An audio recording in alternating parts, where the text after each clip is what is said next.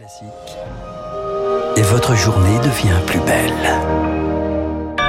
Merci d'écouter Radio Classique, il est 8 heures.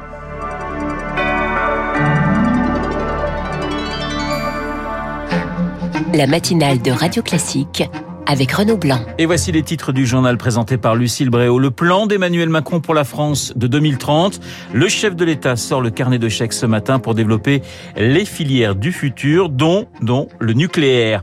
Quand le temporel convoque le spirituel, le président de la conférence des évêques de France a rendez-vous avec Gérald Darmanin à 14h. Il doit s'expliquer sur ses propos polémiques sur le secret de la confession. Et puis, le Covid repart au Royaume-Uni. Les gestes barrières seraient-ils tombés trop vite? Les hôpitaux se préparent à de nouvelles vagues. Radio classique. Bonjour Lucille. Bonjour Renaud, bonjour à tous. Et une question pour commencer ce journal. À quoi ressemblera notre pays en 2030 Eh bien, Emmanuel Macron dévoile à 9h30 son plan d'investissement baptisé France 2030. Une trentaine de milliards d'euros injectés en 5 ans dans des secteurs d'avenir, dont un tiers environ pour la transition écologique.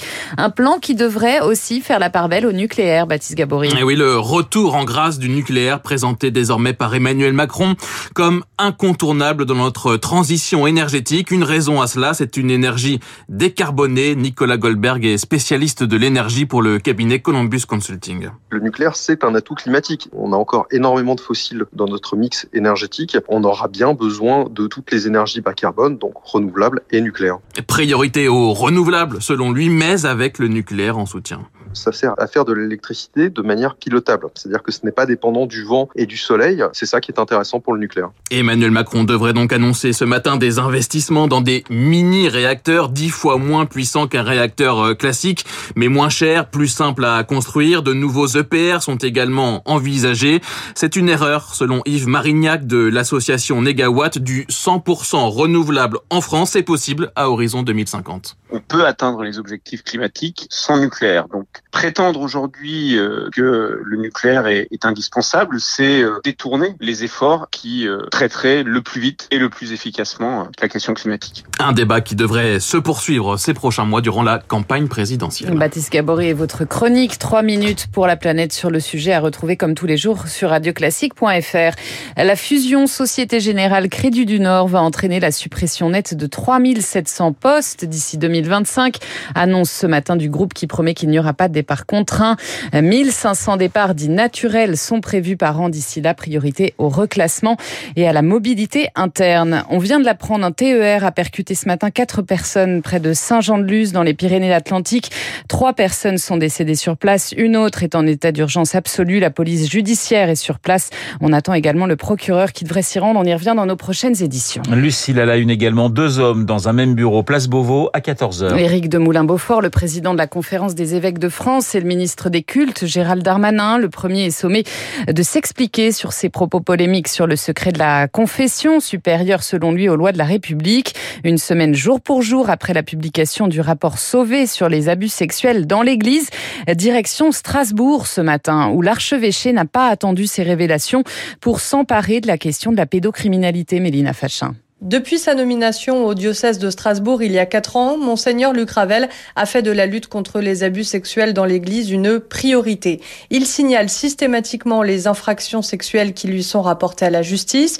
Il a également nommé une religieuse référente formée au recueil de la parole des victimes et à leur accompagnement. Et puis il a publié un guide de conseils, notamment pour les parents. Pour déceler des signaux, voyez des petits signaux, voilà votre enfant va pas bien. Il est rare que l'enfant, pour des tas de raisons psychologiques, qu'on connaît très bien aujourd'hui, puisse parler. Mais avec le rapport Sauvé et ses chiffres vertigineux, il faut aller bien plus loin.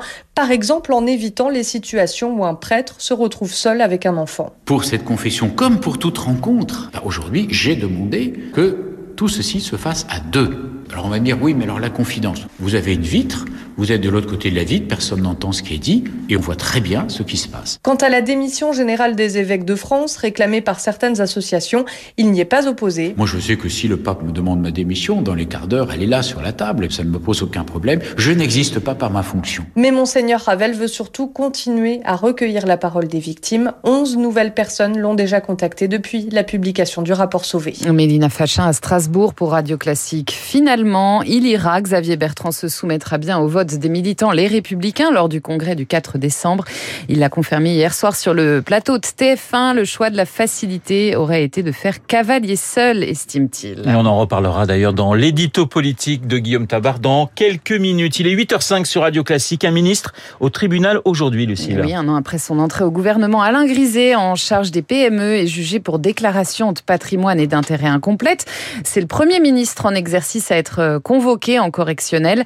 René Dosière a fondé l'Observatoire de l'éthique publique. Il regrette que cette affaire ne provoque pas plus de débats.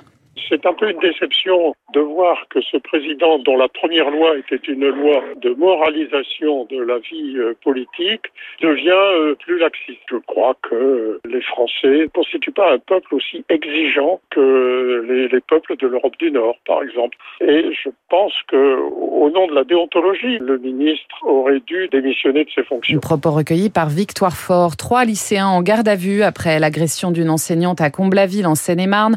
La vidéo de la scène a été visionnée plus d'un million et demi de fois sur Internet. On y voit un lycéen la projetant au sol en ouvrant violemment la porte d'une salle de classe. Il a été placé en garde à vue avec deux autres élèves. L'enseignante, elle, a porté plainte. Le Covid, la situation continue de se stabiliser à l'hôpital. 1145 lits de réanimation sont toujours occupés. Les décès ont chuté, eux, de 24% en une semaine seulement. Mais Lucie, au Royaume-Uni, le virus repart de plus belle. Il a même, il a même l'un des taux de contamination les plus élevés d'Europe, avec en moyenne 400 cas pour 100 000 habitants depuis des semaines.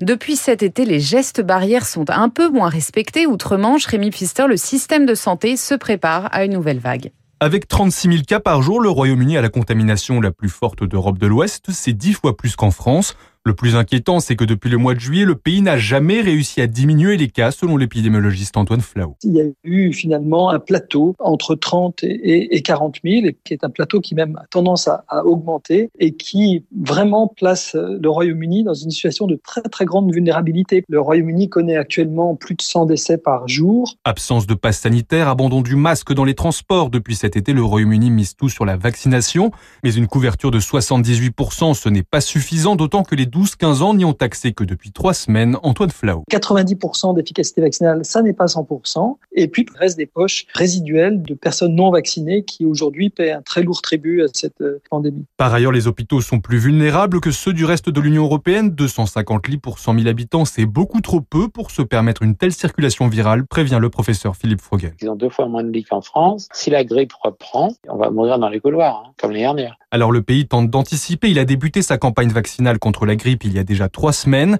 car chaque jour, ce sont 800 personnes qui sont hospitalisées pour Covid. Rémi Pfister, 11 pays dont la France ont signé hier une déclaration commune critiquant les décisions britanniques sur les licences de pêche post-Brexit. L'objectif, c'est de pousser Londres à respecter l'accord. Il prévoit que les pêcheurs européens puissent continuer à travailler dans certaines eaux britanniques à condition d'obtenir une licence. Et puis, je rappelle, cette dernière minute, on l'a appris tout juste à 8 8 heures, un TER a percuté quatre personnes près de Dans les Pyrénées-Atlantiques. Trois personnes sont décédées sur place. Une autre est en, en urgence absolue. La police judiciaire est sur place. Merci Lucille. On vous retrouve à 9h pour un prochain point d'actualité. Il est 8h08 sur Radio Classique. Dans un instant, l'édito politique de Guillaume Tabar qui nous parlera de Xavier Bertrand. Et puis, mon invité, Roc-Olivier Mestre, le président du